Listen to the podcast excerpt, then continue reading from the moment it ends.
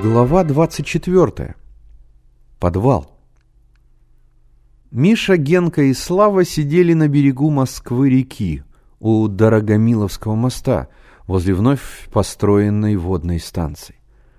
Миша убеждал друзей идти с ним разыскивать подземный ход. Вечерело. Хлопья редкого тумана, как плохо надутые серые мечи, скользили по реке, касаясь воды и тихонько отскакивая. На мосту грохотали трамваи, торопились далекие прохожие, пробегали маленькие автомобили. «Мертвецы, гробы — это басни», — говорил Миша. «Станет Филин заботиться о мертвецах. Все это в выдумке, хочет отпугнуть нас от подвала. Там или подземный ход, или они что-то прячут». «Не говори, Миша», — вздохнул Генка. «Есть такие мертвецы, что никак не успокоятся. Залезешь в подвал, а они на тебя как навалятся!»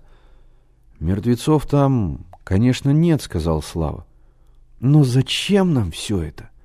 Ну, прячет там что-нибудь Филин, известный спекулянт.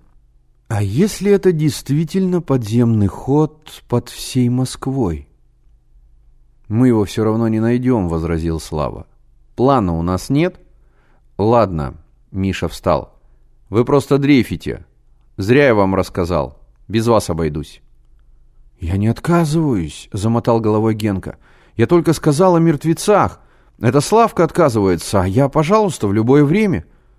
«Когда я отказывался?» — Слава покраснел. «Я только сказал, что с планом было бы лучше. Разве это не так?» На ближайшую репетицию друзья явились в клуб раньше всех. Репетиции детского кружка проходили от двух до четырех часов дня. Потом тетя Елизавета, уборщица, запирала клуб до пяти, когда уже собирались взрослые. В этот промежуток времени от четырех до пяти и нужно проникнуть в подвал. Миша и Слава спрятались за кулисы, Генка поджидал остальных актеров. Вскоре они явились и начали репетировать. Сидя за кулисами, Миша и Слава слышали их голоса. Шура Кулак уговаривал Генку Ваню. «Ваня, тебя я крестил!» На что Генка Ваня высокомерно отвечал, «Я вас об этом совсем не просил».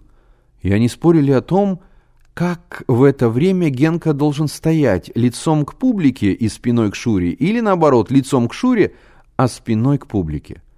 Вообще они больше спорили, чем репетировали. Шура грозился все бросить, Генка припирался с ним, Зина Круглова все время хохотала. Такая она смешливая девочка. Наконец репетиция кончилась.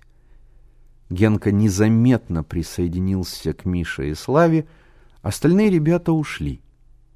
Тетя Елизавета закрыла клуб, мальчики остались одни перед массивной железной дверью.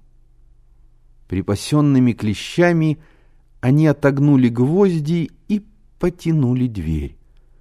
Заскрипев на ржавых петлях, она отворилась.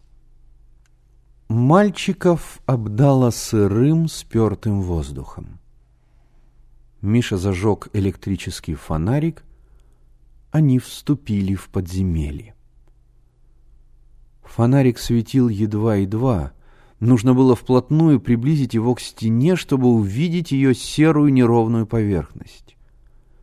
Помещения, образованные фундаментом дома, были пусты. Только в одном из них мальчики увидели два больших котла. Это была заброшенная котельная. На полу валялись обрезки труб, куски затвердевшей извести, кирпич, каменный уголь, ящики с засохшим цементным раствором. Фонарик быстро слабел и вскоре погас. Мальчики двигались в темноте, нащупывая руками повороты.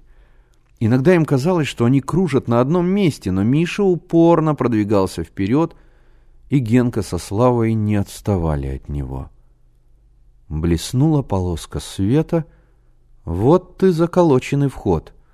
Свет пробивался между досками, в щели виднелась узкая лестница черного хода с высокими ступеньками и железными перилами.